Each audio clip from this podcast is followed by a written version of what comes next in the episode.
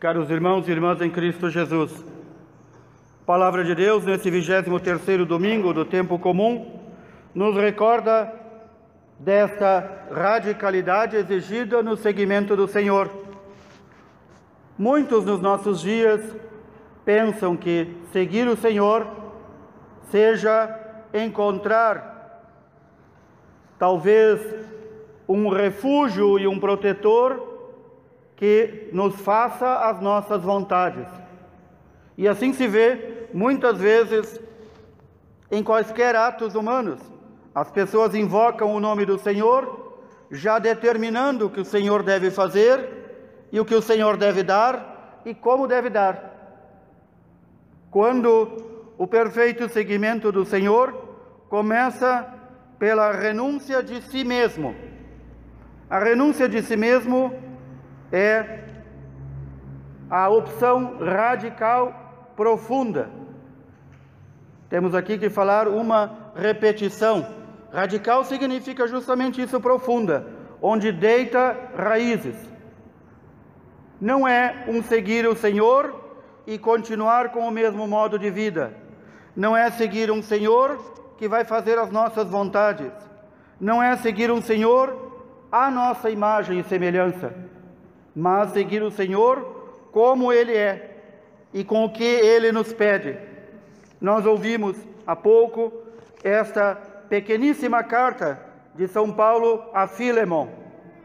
Ele escreve que recebeu lá na prisão onde estava, recebeu a um escravo chamado Onésimo.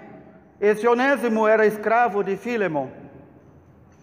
E ele diz depois de fazê-lo nosso irmão, depois de batizá-lo.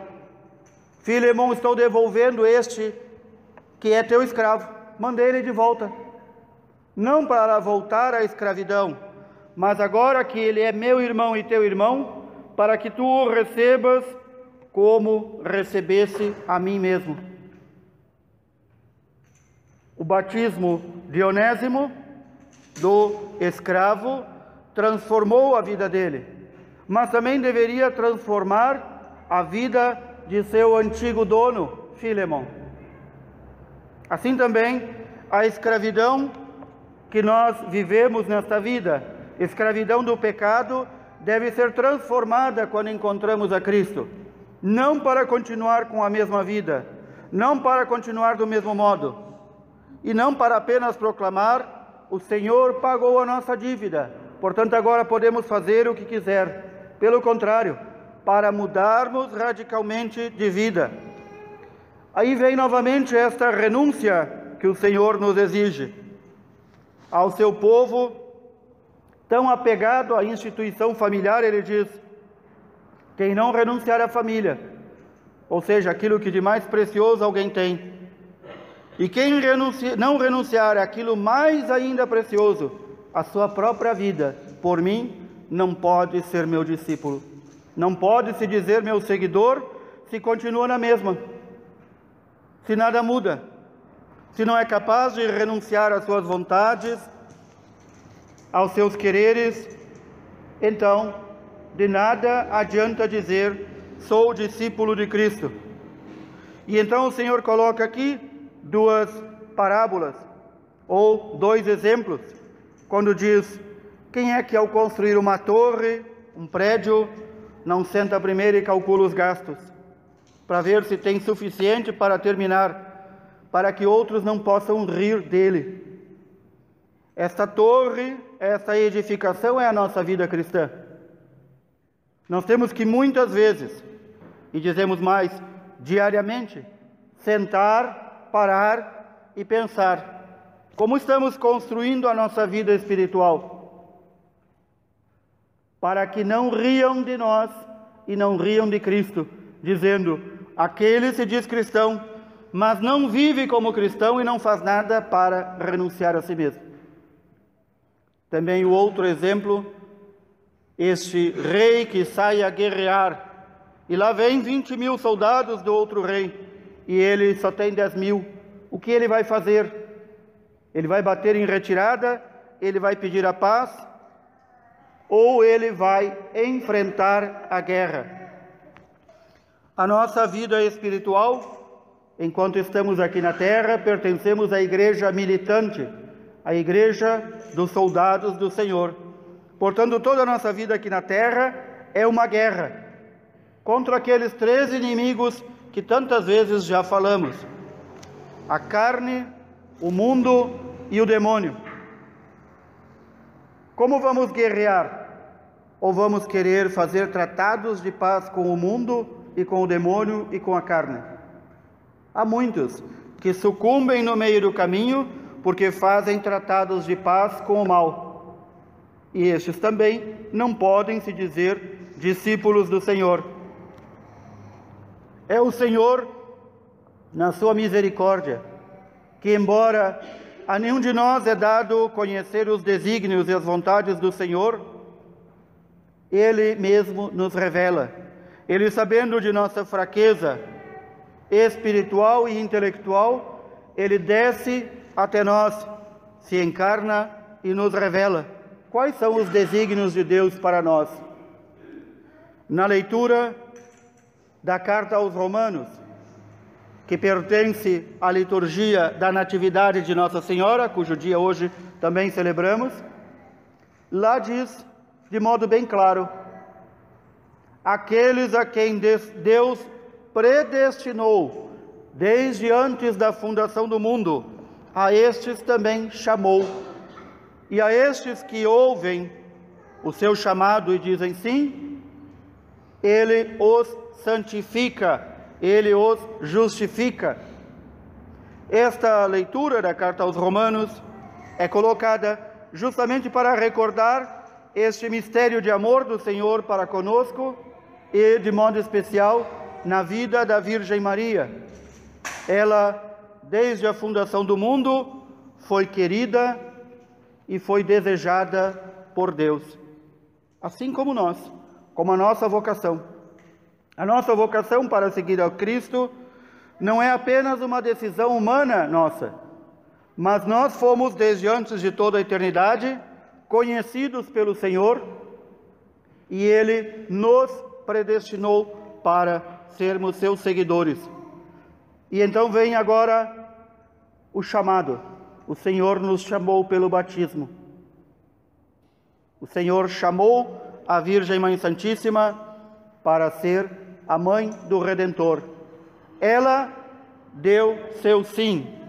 E nós, após termos sido batizados, devemos diariamente dizer nosso sim ao Senhor, porque não só fomos predestinados para a vida eterna, mas o Senhor exige que a nossa liberdade esteja em pleno funcionamento.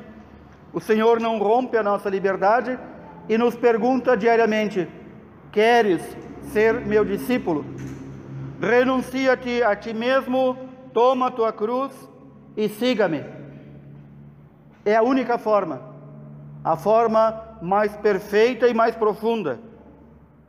E então poderemos ser santificados pelo Senhor e ter acesso um dia àquela morada que o Senhor nos prometeu junto ao Pai. Estes desígnios do Senhor, que, como diz o livro da sabedoria, qual homem que pode conhecer? Qual homem que pode imaginar? Com que raciocínios o ser humano é capaz de conhecer? Tudo isto fica para trás. A nossa debilidade diante do Senhor, que conhecendo a nossa debilidade, a nossa fraqueza, Ele mesmo se revela e diz: eu sou o vosso Deus, eu sou o vosso Pai, eu enviarei o meu Filho para salvá-los, eu enviarei o Espírito Santo para animá-los, para que não desistam, para que continuem no seguimento reto, para chegar um dia à minha morada. E então nós poderemos dizer: aqueles a quem o Senhor revelou o seu desígnio, somos nós a quem o Senhor comunicou a sua sabedoria, do alto ele envia o seu Santo Espírito. E assim, nossos caminhos na terra já se tornam retos. E nós aprendemos diariamente o que agrada ao Senhor. E somos salvos pela sabedoria de Deus e não pela sabedoria humana, para que ninguém possa se vangloriar ou se orgulhar. Nós somos salvos pelo amor e misericórdia do Senhor, que nos comunica a sua sabedoria por meio do seu Espírito Santo. Mas nunca é demais recordar este mesmo Senhor que nos escolheu e nos predestinou para a vida eterna, desde antes de toda a eternidade, ele depende que nós digamos o nosso sim, para então termos o início da caminhada. O início da caminhada neste caminho reto que nos levará à vida eterna. Sem nós, o Senhor não pode nos salvar.